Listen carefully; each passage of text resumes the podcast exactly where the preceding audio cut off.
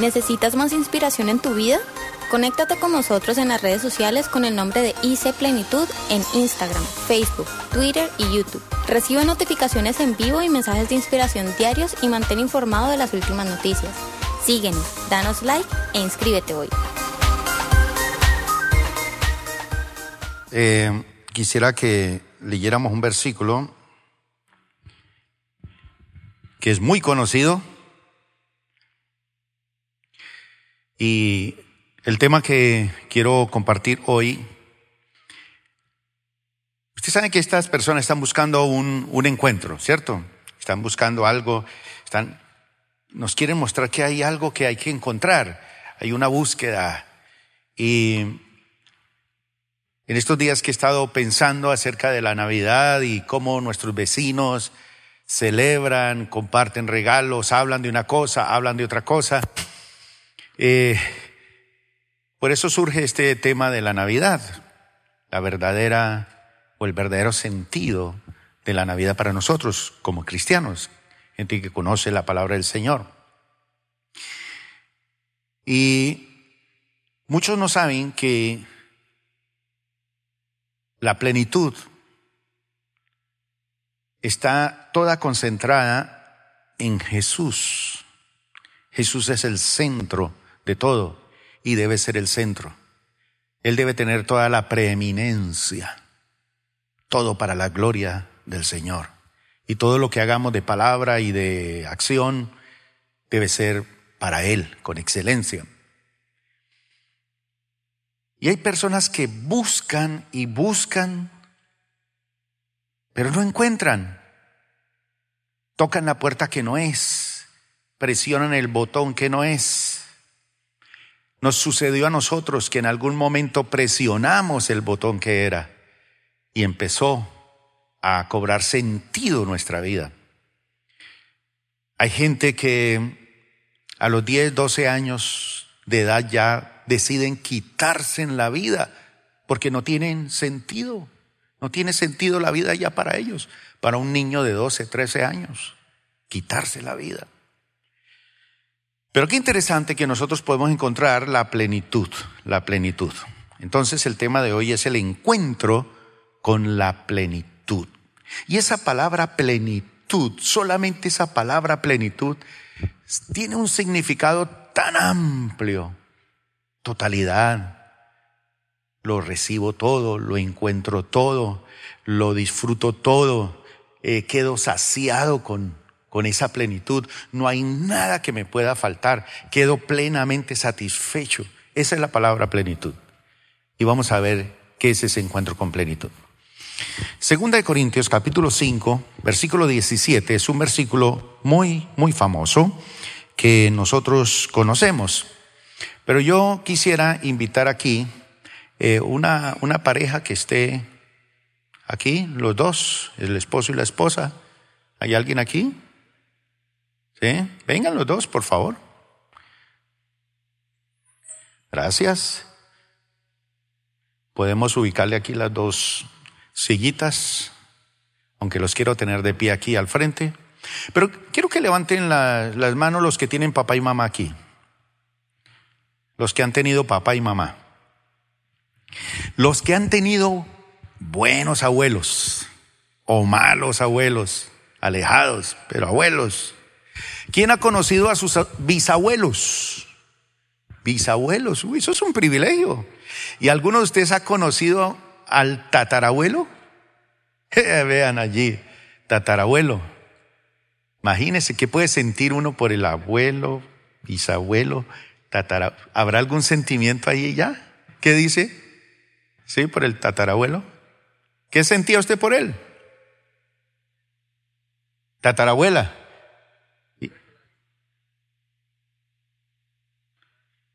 Hay que, ah, tocaba ya una botella de aguardiente.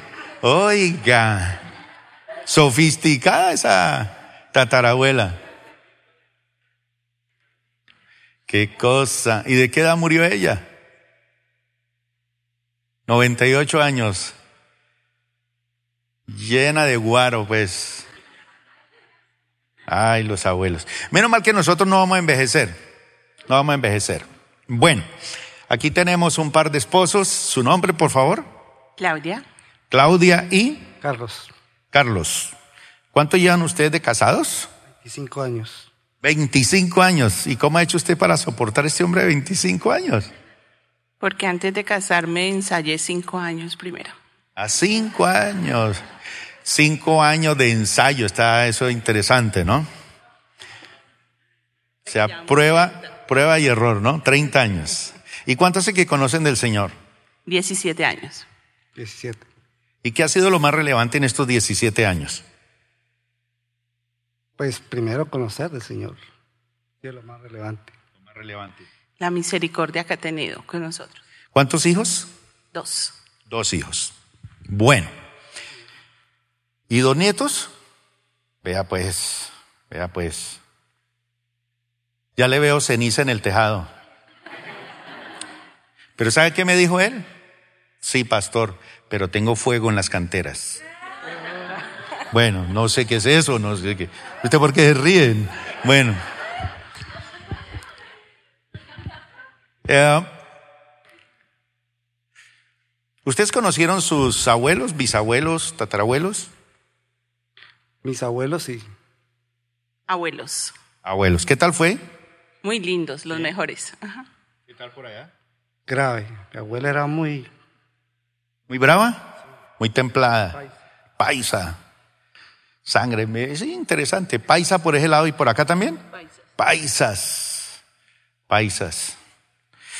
Bueno, mis hermanos, vamos a pensar por un momento en este versículo que está en la pantalla.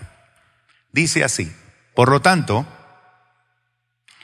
si alguno está en Cristo, si alguno está en Cristo, y por lo tanto dice, por lo tanto, si usted mira los versículos anteriores a ese versículo 17, dice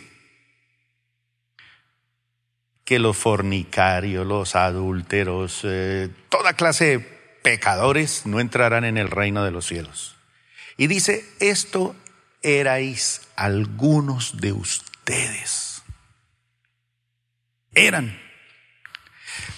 Pero dice, pero ahora, si alguno está en Cristo, ¿qué? Es una nueva criatura, es una nueva creación. Entonces dice, lo viejo ha pasado y aquí llega lo nuevo. Lo viejo y lo nuevo. ¿Quién de ustedes ha tenido el privilegio de estrenar algo nuevo? Aunque sea un, pantalón, un carro, una casa, estrenarlo. Bien. ¿Y quién de ustedes ha amado un zapato viejo? De esos que uno no quiere dejarlo porque ya está perfecto, como un guantecito. Jesús dijo en una ocasión que no se puede echar el vino nuevo en odres viejos, porque se pierden los dos, tanto el odre viejo como el vino nuevo. Por lo tanto, dice que el vino nuevo tiene que ser depositado en odres nuevos. Listo. El vino nuevo, ese vino nuevo que da el Señor, es tan bueno que cuando Él lo convirtió el agua en vino, el maestresala dijo, esto es espectacular este vino. Nunca había probado esta excelencia de vino, el vino nuevo. Entonces las cosas del Señor son espectaculares, lindas, maravillosas. Y esas cosas nuevas, ese vino nuevo, tiene que ser depositado en un odre nuevo. Porque si se deposita eso tan bueno en un odre viejo, se revienta, no aguanta ese voltaje. Por eso dice el que está en Cristo, y quiero que levanten la mano los que pueden decir ese versículo ya es parte de mi vida, porque estoy en Cristo. Dice, nueva creación soy. Nuevo, nuevo. Sí, nuevo.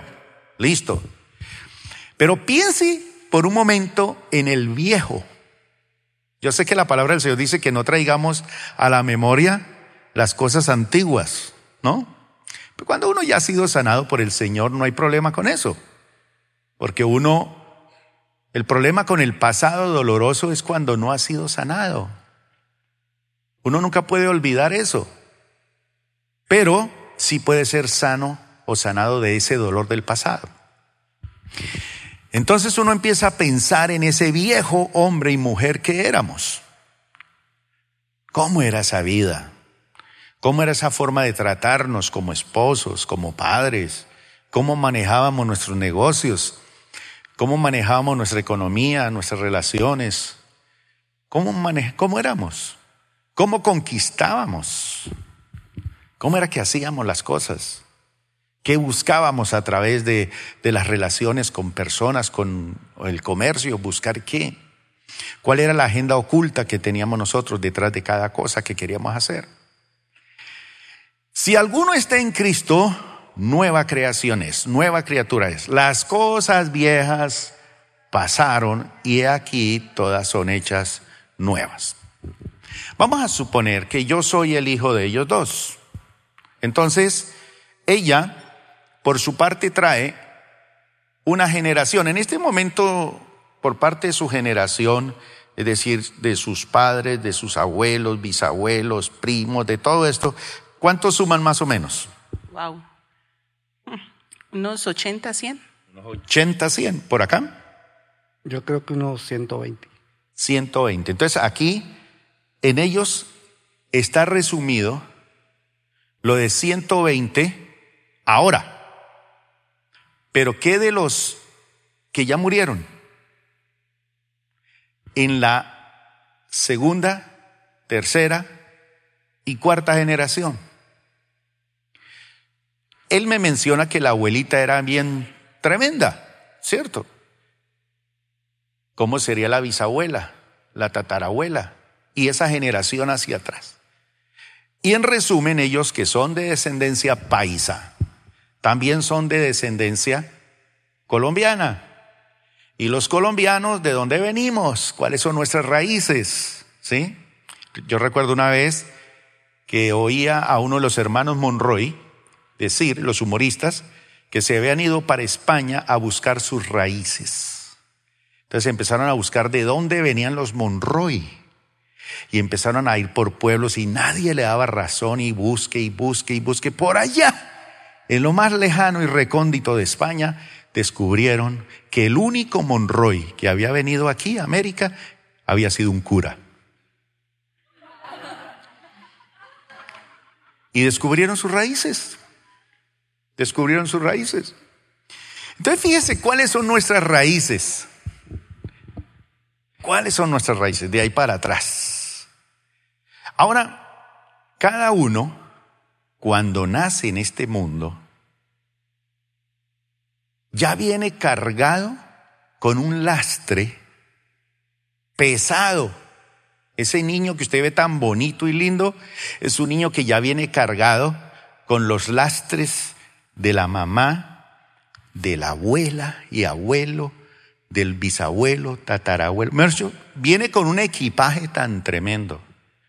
Por eso cuando usted y yo tenemos el privilegio de tomar un bebé y presentárselo al Señor en oración, es para decirle, Señor, te lo entrego a ti porque de esta familia, ¿esta es la familia qué? Cerón Sánchez, de esta familia Cerón Sánchez, este bebé, Dios mío,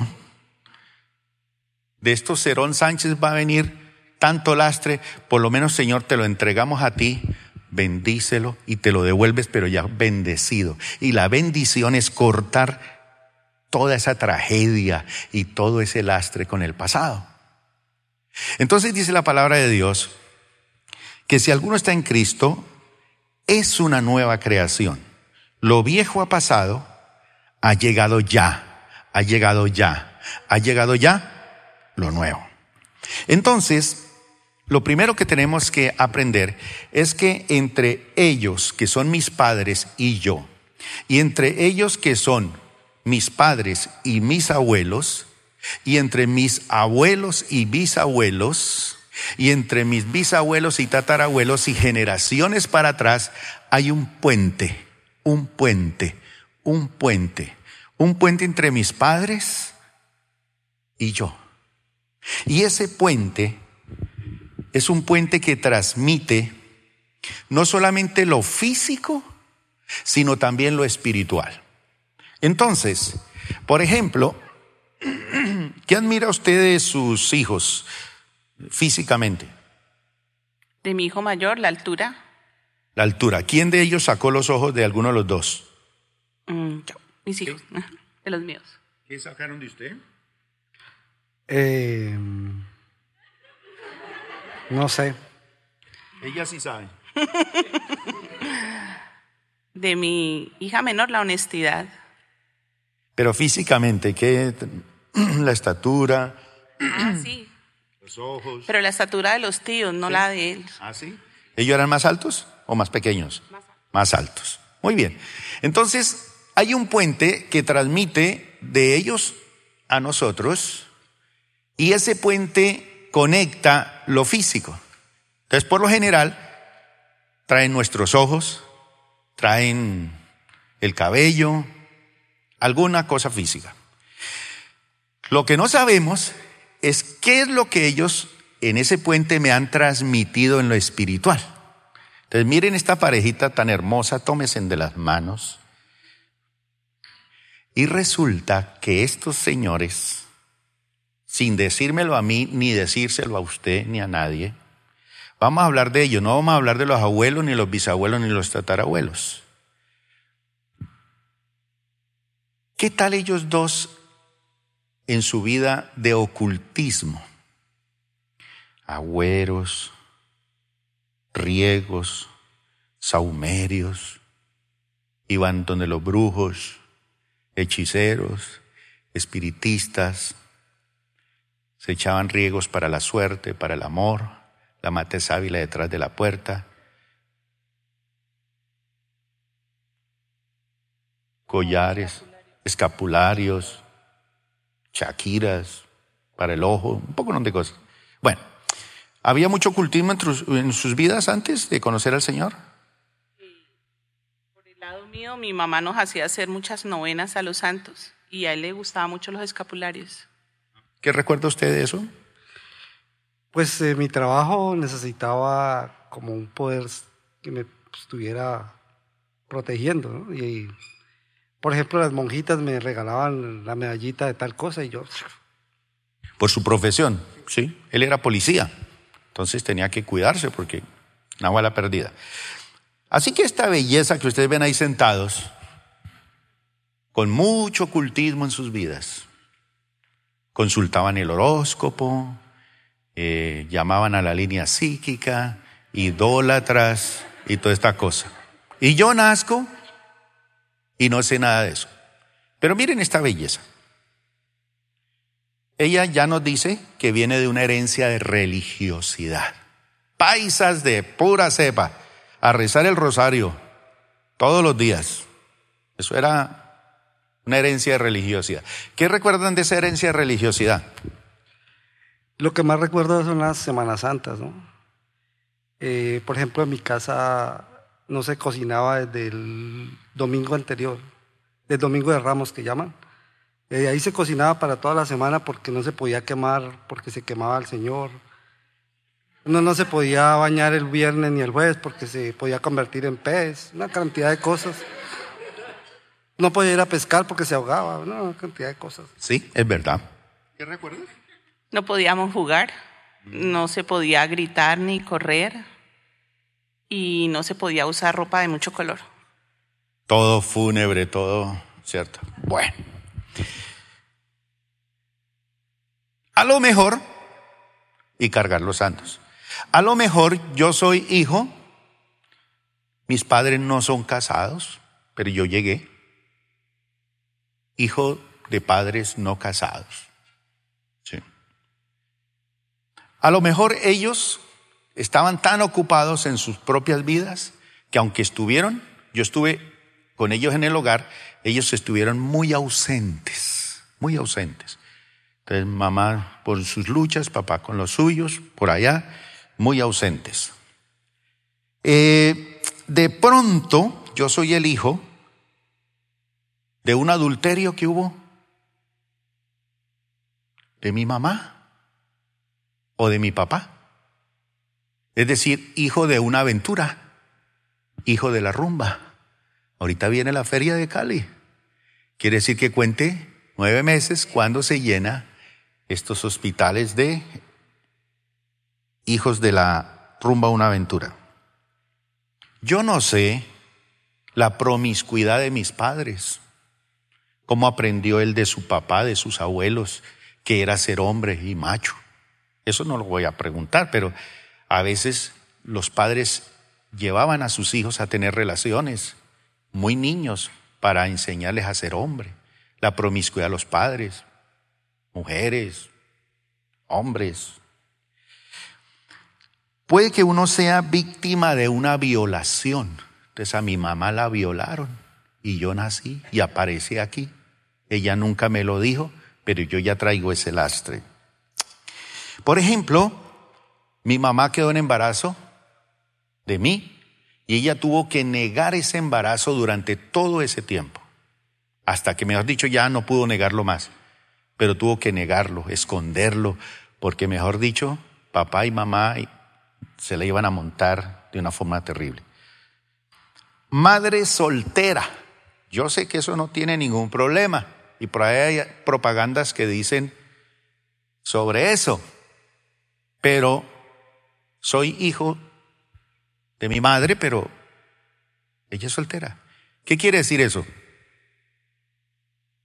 Que a lo mejor fue una aventura, o que el tipo no quiso casarse con ella, o que él negó que yo fuera hijo, así como es de mío, puede ser de otra. Entonces yo puedo ser eh, víctima o llegué a este mundo sencillamente porque mi mamá tuvo que esconder ese, ese embarazo. Eh, una madre de pronto maldecida por sus propios padres, al saber que yo, yo venía en el vientre de ella y ella tuvo una aventura y de pronto tuvo que un embarazo y el mamá, la mamá y el papá y los abuelos se la montaron y la maldijeron, la echaron de la casa y le dijeron que era una, etcétera, etcétera, y yo ya estaba adentro. Entonces, la maldición de los padres sobre ellos o de los abuelos a la mamá porque ella tuvo que esconder ese embarazo y tuvo una aventura y, ahí estaba yo. Yo nazco, pero no sé nada de eso.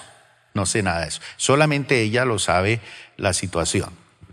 Por ejemplo, mm, resulta que durante mi instancia en el vientre de mi mamá, eh, ella experimentó la muerte de un ser querido. Por ejemplo, murió alguien, una hermana de ella, o un hermano, un familiar muy querido, o un amigo, y mientras yo estoy en el vientre, todo ese puente transmite ese dolor, esa angustia, ese sufrimiento. Todo eso es lo que se denomina lastre. Eh, vamos a pensar también la presión que tuvo que vivir mi mamá económica durante esos nueve meses de embarazo. Es decir, de pronto el tipo no le daba plata, la humillaba, no le daba lo necesario y durante esos nueve meses, ese año fue una presión económica, una ansiedad de qué voy a vivir, ahora cómo voy a sostener este niño y qué voy a hacer con este niño. Entonces, eso también es parte, digamos, de ese lastre terrible. Supongamos que durante ese tiempo mamá estuvo muy enferma, muy enferma durante ese embarazo. Una mamá muy enferma y que sufrió esos nueve meses. Hay mujeres que sufren muchísimo durante el embarazo. Eh, resulta que, aunque ustedes ven este eh, par de esposos tan lindo, este señor maltrató a mi mamá durante los nueve meses de embarazo. La maltrató. Le, no le daba el dinero que era, negaba el embarazo eh, le decía cosas, la golpeaba, la empujaba, la humillaba, no le daba. Eh, llegaron el momento del nacimiento y ni siquiera un pañalito o algo para el niño que viene. Ah, sí, entonces ese maltrato eh, también por ese puente se transmite. Eh, otra experiencia puede ser que yo nazco después de que mi mamá ha tenido varios embarazos fallidos. Entonces, tuvo, abortó los otros niños porque no pudieron nacer porque habían problemas en su salud o sencillamente eh, tuvo abortos no provocados, pero no podía tener hijos y de alguna manera yo llegué después de varios embarazos fallidos. Entonces ahí ya viene una situación bien difícil. Eh, otra experiencia es el desconocimiento que ellos tenían de Dios en ese tiempo. Ellos ahora lo conocen a Cristo. Cuando ustedes tuvieron sus hijos ya eran cristianos? No, después. Fíjese, ellos desconocían de Dios, no sabían cuántas barbaridades hicieron ellos dos sin conocer la palabra de Dios. Entonces, ese puente al que me refiero es el que transmite a mi vida tanto lo físico como lo espiritual. Entonces, todo ese lastre que traen ellos viene sobre mi vida. Entonces, ese bebé lindo que usted lo ve, que se lo entregan allí, ya viene cargado con un, digamos, con la potencia de una bomba atómica, mejor dicho, con la capacidad de hacer muchas cosas terribles. Entonces, ahí es donde este versículo cobra vigencia. Si alguno está en Cristo, nueva criatura es, las cosas viejas pasaron, he aquí, todas son hechas nuevas. Muchas gracias por estar aquí. Qué bueno tenerles en la iglesia, mis hermanos. Bueno. Pero el caso más tremendo es que cuando ellos están sentados aquí, que son mis padres, empezamos a pensar en cosas. Por ejemplo, ahorita medida que yo iba diciendo estas cosas del puente, usted va diciendo, uy, a mí me pasó eso. Hmm, igual es mi caso. Hmm, yo nací así. Mejor dicho, con razón de que yo ni me podía parar por la mañana del peso que traigo sobre mi vida. Pero bueno, recuerden, es el encuentro con la plenitud. Si alguno está en Cristo, nueva criatura es. Pero vamos a pensar en unas cosas interesantes en este momento. Cuando yo me acerco a mi padre y le digo a mi padre que me regale algo, le pido algo a mi padre, a mi madre. ¿Sí? A veces cuando me dejan a mi nieta, ella me pide cosas ella no, no pregunta si yo tengo plata o no tengo plata. Es que yo quiero montarme en esto. Y no, pero es que no tengo monedas. No, yo quiero montarme en esto. Él no pregunta, ella no pregunta si yo tengo dinero. Eso es problema de otros. Tarjeta de crédito, plata, problema de otros. Yo lo único que quiero es, usted puede comprarme esto. Y cuando yo no le compro algo, entonces ella piensa que yo no quiero. Y resulta que es que no tengo en ese momento. Entonces, tengo que explicarle, pero para ella, en su mentalidad, con mi abuelo lo tengo todo, todo lo que quiera, así es, así es su mentalidad. Entonces cuando uno va a su papá y le dice, papá, mire, es que, y él le dice a uno con desprecio, no hay, no tengo, o le da una patada, o le da una cachetada, o le da una bofetada, o le dice, entonces vive uno en un entorno de no hay, de no puedo. Entonces resulta que cuando uno pasa la puerta para entrar en los caminos del Señor, uno tiene que lidiar con esto y uno tiene que reconocer que Dios es nuestro Padre, Madre, Dios. Es decir, que Dios llena los vacíos de mi mamá y de mi papá, porque yo estoy hablando del papá, pero otros tienen los vacíos de una mamá, ausente, y con todo ese lastre que traía. Lógicamente ya nosotros en el Señor entendemos y conocemos y comprendemos y no podemos juzgarlos a ellos porque ellos no conocían del Señor. Ahora si ellos no conocen del Señor y yo ya conozco el Señor, ahora yo soy el que tengo que bendecirlos a ellos. Me dieron la vida física, ahora yo le devuelvo la vida espiritual en el Señor. No es fácil, no es fácil. Pero definitivamente hay que reconocer que Dios es mi Padre, Madre, que llena todos los vacíos de mi corazón. Él sí llena los vacíos de mi corazón. Entonces, esa imagen que yo traigo de un padre tacaño, de un padre ausente, está por ese puente conectado a mí. Entonces, cuando yo llego a la presencia de Dios o en la escuela bíblica, el profesor dice, por alguna razón, que, que Dios es nuestro papá. El niño grita, no, yo no quiero ese papá, porque para él papá es tacaño, es ausente, es agresivo, es autoritario, es, eh, no sé, ausente. Entonces yo no quiero eso. Entonces esa imagen viene impregnada porque Satanás trata de desfigurar a Dios por medio de unos padres que tuvimos nosotros que fueron totalmente ausentes y duros. Hoy, ya nosotros en Cristo sabemos que lo que hemos vivido o nos tocó vivir por ser hijos de ellos dos, el Señor nunca quiso que nosotros lo viviéramos. Él no quiso eso. Pero nacimos en un hogar posiblemente estrellado. Pero hoy sabemos que lo que hemos vivido, el Señor no quiso que nosotros lo viviéramos. Otra cosa importante en el encuentro con esta plenitud es que ahora nosotros tenemos la ayuda y la asistencia del Espíritu Santo.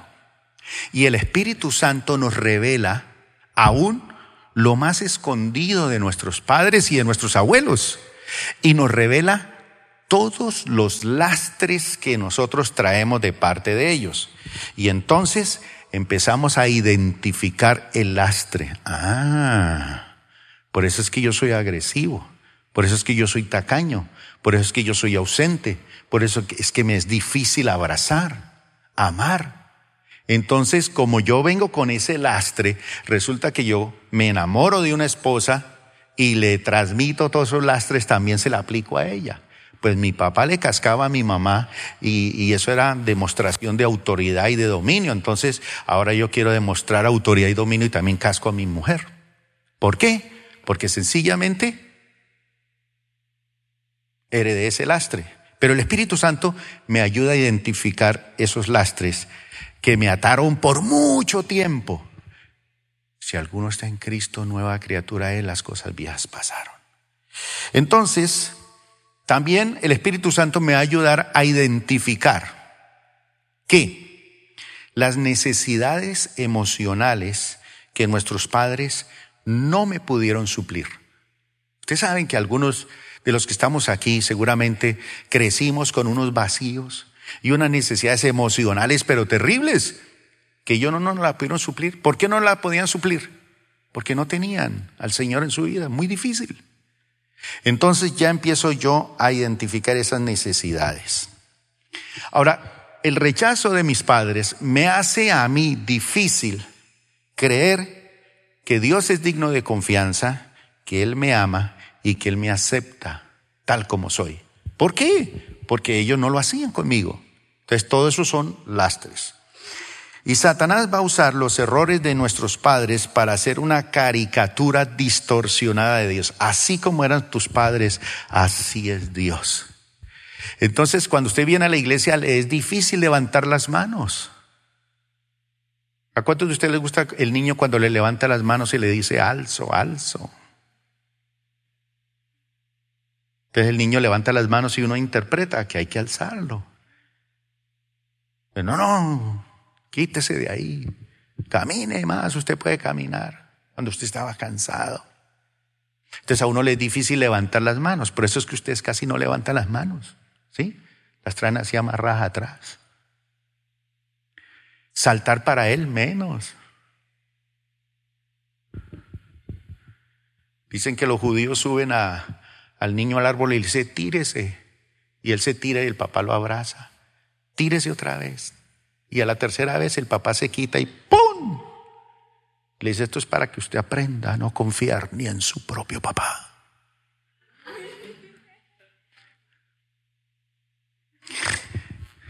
Y así son ellos.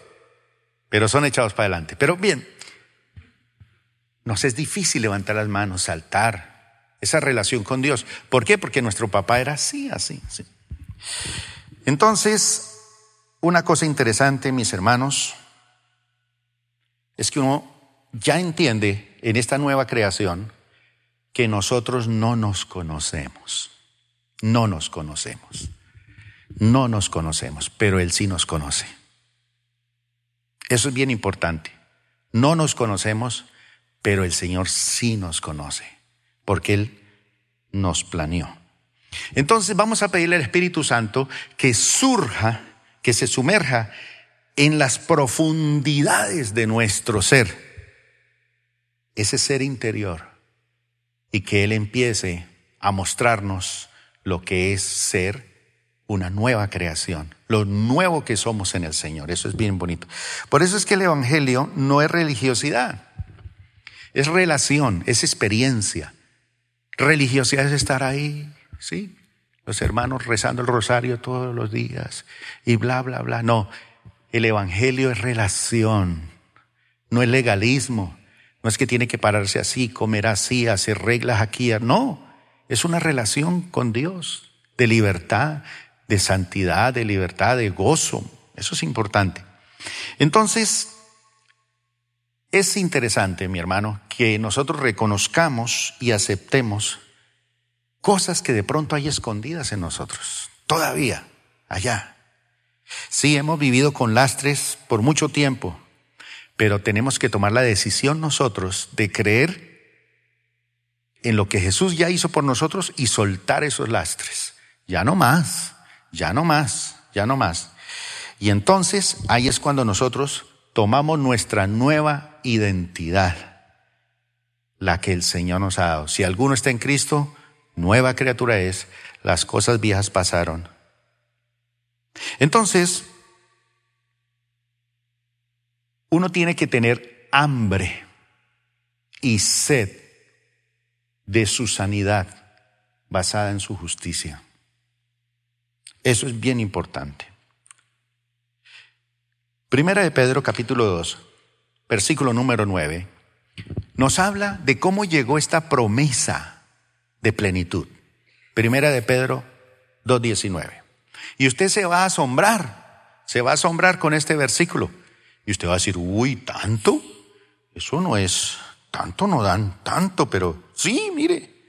Dice, pero ustedes, pero ustedes nosotros son, no van a ser, son qué? Usted es linaje escogido. Obviamente usted ha optado por vivir otros tipos de vida y meterse por algunos caminos a buscar la felicidad y buscar el placer. Pero usted es linaje escogido. Usted sabe que los reyes venían de un linaje y eran los únicos que tenían acceso a ese trono. De resto, hermano, pura chusma. Nada. Entonces, los del linaje eran los que traían sangre azul. De resto, nada. Así que los que no éramos parte de ese linaje, cuando llegaba una orden de por allá, mire, el rey manda a decirle que lo quiere tener en el palacio, en el castillo. Oh, era un orgullo pertenecer a esa élite que podían estar viviendo en el castillo, en las cámaras del rey y todas estas cosas. Entonces eso era un orgullo. Y cuando a una niña le decían que el rey la necesitaba en el castillo, pues ya sabía que iba a jugar ajedrez con el rey, no más.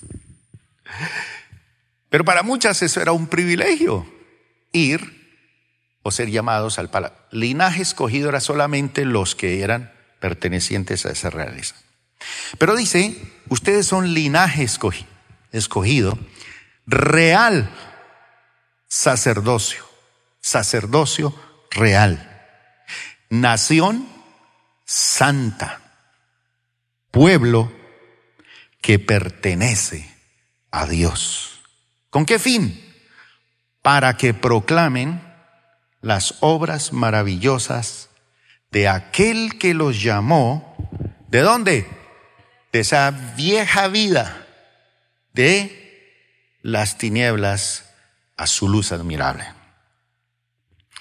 Entonces, esa es la promesa que en Cristo nosotros somos linaje escogido. Pero ¿cómo funciona eso? ¿Cómo así? Si yo no soy de ese linaje, yo soy un chipcha, yo soy un caleño, soy un paisa. ¿Cómo es? Linaje escogido. ¿Cómo resulté yo metido en ese linaje escogido? Bueno, veámoslo como en Lucas 1, 26 al 37. Recuerden la mamá que está aquí sentada. Piense usted en su mamá cuando ella está aquí. Y piense en los nueve mesecitos que usted estuvo aquí. En este vientre. ¿Cómo fue el entorno de esos nueve meses? Pero piense cómo planearon ellos dos tenernos a nosotros. ¿Sería que los dos se arrodillaron espiritualmente, ayunaron, o al menos se purgaron antes de nosotros ser concebidos? ¿Nos planearon? ¿Qué va? Hasta se aterraron cuando dijeron que mamá estaba embarazada. Se la montaron. Mejor, dicho, una situación trágica. Pero sabe una cosa, ¿cómo resultamos siendo linaje escogido y cómo resultamos ser parte de encontrar esa plenitud y esa realización? Bueno, por medio de la concepción. La concepción de alguien que nos dio sentido a nuestra concepción. Porque usted cuando vio la ilustración dijo, yo soy eso, eso, eso me pasó a mí. Pero mire lo que nos pasó realmente en Cristo. Mire lo que nos dice el evangelista Lucas, capítulo 1, versículo 26. Cuando Elizabeth estaba, y mire cómo las escrituras son tan claves, estaba en su sexto mes de embarazo. Ustedes saben que Elizabeth era la esposa de Zacarías el sacerdote, y Elizabeth era prima hermana de María, la madre del Señor Jesús. Y dice la Biblia que Zacarías venía orando por un hijo, porque pues un sacerdote se prolonga su, su ministerio en sus hijos, si ellos optan en hacerlo, pero además era un linaje escogido para el sacerdocio, es decir, que si él no tenía hijos, se acababa su generación en el altar, en el servicio de Dios. Entonces Zacarías decía, Señor, dame un hijo, por favor, dame un hijo que pueda heredar este ministerio y seguir con esta bendición. Porque uno puede tener hijos como pastor, pero no necesariamente ellos van a ser pastores. Tienen que tener un llamado al Señor y una aceptación y confirmación de la iglesia de que realmente son personas llamadas por el Señor. Entonces, el Señor se revela a Zacarías y le dice que su mujer, que es estéril, va a quedar en embarazo. Entonces dice aquí que cuando Elizabeth estaba en su sexto mes de embarazo, Dios Dios envió al ángel Gabriel a Nazaret, a una aldea de Galilea, una aldea de Galilea, a una virgen, a una mujer que no había sido iniciada sexualmente, no había tenido relaciones con nadie. Es decir, una mujer cero kilómetros. ¿Nacimos nosotros de una mamá cero kilómetros? Solo Dios lo sabe. ¿Qué loca fue ella? ¿Qué hizo antes? Pero dice que el ángel fue a una virgen llamada María.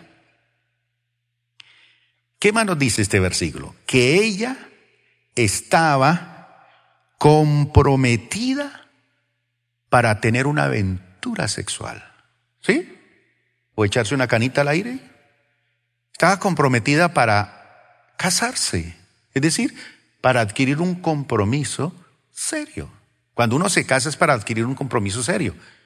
Por eso es que las despedidas de solteros son como alegres, pero al mismo tiempo son tan tristes. Porque usted ya adquiere un compromiso de fidelidad a su esposo y a su esposa para siempre. Entonces ya dice que esta niña estaba comprometida.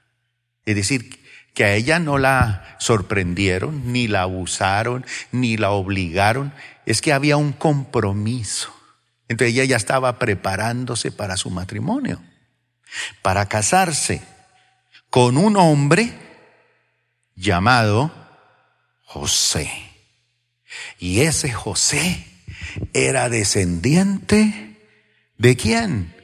De la realeza, la realeza de Dios del rey David, porque recuerdan que David una vez dijo, no es justo que Dios lo adoremos en una casa, una tienda de campaña y yo viva en un palacio, no, voy a construirle una casa a Dios.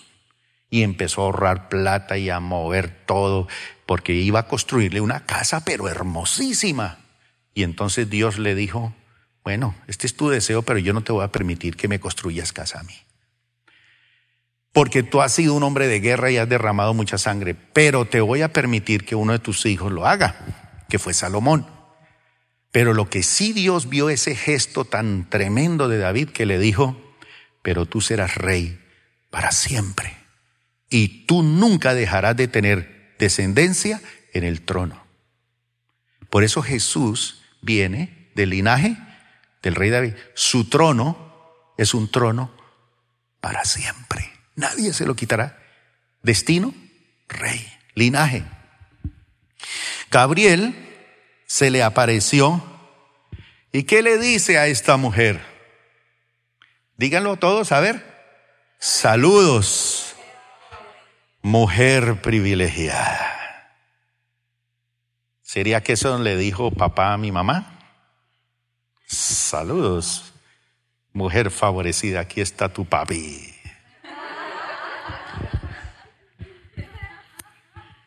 ¿Qué va? Segundo, no le dice yo el ángel estoy aquí contigo. Es el Señor, que es más grande que los ángeles. Los ángeles le sirven al Señor y están para servirnos a nosotros. El Señor está contigo. Esa voz está contigo hoy. Esa voz te dice, papá no estuvo contigo, pero yo estoy contigo. Todos dijeron que tu matrimonio no iba a funcionar, pero yo estoy contigo para hacerlo funcionar. Tuviste unos padres con un lastre terrible, trágico, pero el Señor está contigo. Alguien dijo que tú nunca podrías lograr nada. Pero esa voz te dice, el Señor está contigo. Dice, confusa y perturbada, María trató de pensar lo que el ángel quería decir. ¿Ella también? ¿Confusa? Claro que sí. ¿O acaso es poca cosa que se le aparezca un ángel a uno por ahí a medianoche? Y uno se perturbe, se asuste. Y trató de pensar, de razonar. Sí, ella trató de pensar lo que el ángel quería decir. Entonces, antes de que siguiera argumentando cosas, otra vez la voz. ¿Qué le dice?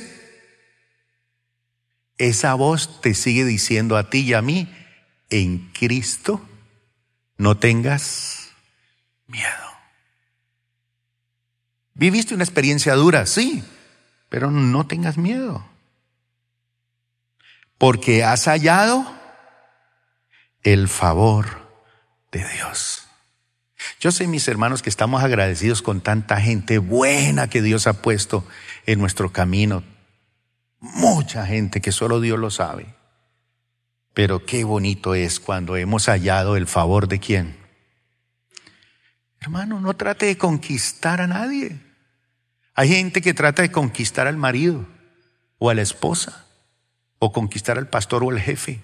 Conquiste el favor de Dios. Cuando usted conquista a Dios, todas las conquistas son posibles. Y entonces le dice, has hallado el favor de Dios, concebirás. Hay muchas mujeres que han tratado de concebir un hijo y no han podido. Y a lo mejor no podrán. Pero a ella le dice, concebirás y darás a luz un hijo y le pondrás por nombre Jesús. Va a ser un macho completo, un macho alfa. Y le vas a poner Jesús, que significa Salvador.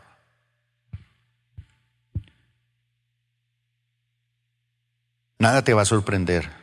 Vas a concebir, vas a dar a luz tu hijo y le pondrás por nombre Jesús. Además, ese niño que tú vas a tener va a ser qué? Grande, muy grande. Y lo llamarán Hijo del Altísimo. ¿Qué cosa? Y cuando le dicen a usted todo eso, pero el médico le dice, mm, ese embarazo que usted tiene está como riesgoso. Peor, viene con problemas. Está ahí haciéndole el... Y le dice, mm, le tengo una mala noticia. Hay que sacar este niño. Viene con un problema genético bravo. ¿Cómo me pone usted? Si usted tiene este bebé va a sufrir toda la vida, hay que sacarlo. Y usted le toca tomar la decisión. Pero a este le dice, será muy grande. Lo llamarán Hijo del Altísimo. El Señor Dios le dará el trono de su antepasado David y reinará sobre Israel para siempre. Su reino no tendrá fin, nunca acabará. Pero ¿cómo podrá suceder esto? ¿Pero cómo? Le pregunta María al ángel. ¿Soy virgen? ¿Soy virgen? Nadie me ha tocado. A veces así somos todos nosotros, ¿cierto? Ante la grandeza de Dios, que Dios quiere hacer todas cosas y todos nos paramos ahí, es que soy virgen. No importa. El Señor te va a poner a dar a luz. Te va a poner a ver la bendición de Dios porque usted ha sido llamado en la plenitud de Él para ser tremendamente de bendición. No permita que el enemigo lo ataque. Termino diciendo esto. ¿Cómo puede suceder este? Soy virgen. Y el ángel le contestó, no te preocupes. Eso no es problema tuyo. El Espíritu Santo que sabe cómo hacer las cosas, vendrá sobre ti y el poder del Altísimo te cubrirá con su sombra. Por lo tanto, el bebé que nacerá será santo y será llamado Hijo de Dios. Además, tu parienta Elizabeth quedó embarazada en su vejez. Antes, la gente decía que ella era estéril, decía la gente, pero ahora ha concebido un hijo y ya está en su sexto mes de embarazo pues la palabra de Dios. ¿Qué? Díganlo todos. Pues la palabra de Dios nunca dejará de cumplirse. Mi hermano, mire esos dos viejitos que estaban aquí. Nuestros padres, ahí para allá. Cambie la película soy linaje escogido y aquí está el que me, dio sentido a mi vida. ¿Cómo nació Él? ¿Cómo fue su concepción? ¿Cómo fue su entorno? ¿Cómo fue su estancia en el vientre? ¿Cómo fue todo? ¿Cómo fue esa anunciación? Todo ese mensaje que le trae el ángel a esta mujer es un mensaje no solamente para ella, es un mensaje para usted y para mí. En Cristo tenemos esa plenitud. La próxima semana vamos a ver lo que recibimos, no ya en la concepción, sino ya en el nacimiento del Señor. Vamos a colocarnos de pie. Padre Celestial, te damos gracias por habernos dado a tu Hijo amado. Levantemos las manos al cielo. Y digámosle, Señor, te adoramos a ti, porque tú eres el Rey. Yo soy linaje tuyo. Porque un día decidí aceptarte. Algunas voces han dicho en el pasado que yo nací para el dolor, para el sufrimiento, para el fracaso. Inclusive crecí creyéndolo y acepté esas mentiras como verdad. Pero ahora, tu palabra dice que si alguno está en Cristo, nueva criatura. Y levante sus manos y dígale, soy nueva criatura. Dígale, sí Señor, soy nueva criatura. Y siendo nueva criatura, aquí estoy delante de ti. Soy descendiente de un rey. Soy descendiente de una madre favorecida, que el Señor estaba con ella. Así también tú estuviste con mi mamá y con mi papá. Tú me dices en esta mañana que no tenga miedo y en el nombre de Jesús se va el temor. Gracias por acompañarnos el día de hoy. Nosotros creemos que Dios quiere hacer más cosas para ti y a través de ti, y nos encantaría saberlo. Si has sido impactado por este ministerio, compártelo a nuestro correo electrónico info.plenitud.org. Otra vez muchas gracias por acompañarnos y esperamos que este mensaje sea de bendición para ti.